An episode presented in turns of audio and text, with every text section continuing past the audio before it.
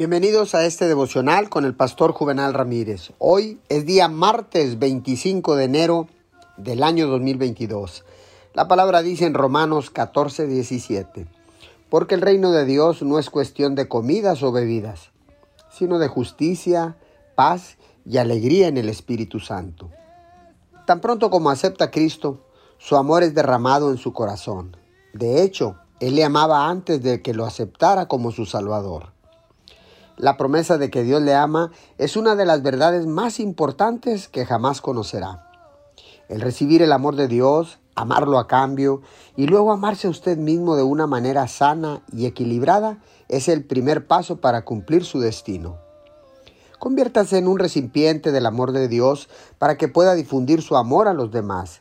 Es la clave para tener todo aquello por lo cual Cristo murió. La palabra dice claramente, que el reino de Dios no es comida o bebida, es mucho más que cosas, es algo mucho más importante, es su justicia, su paz y su alegría. Señor, gracias.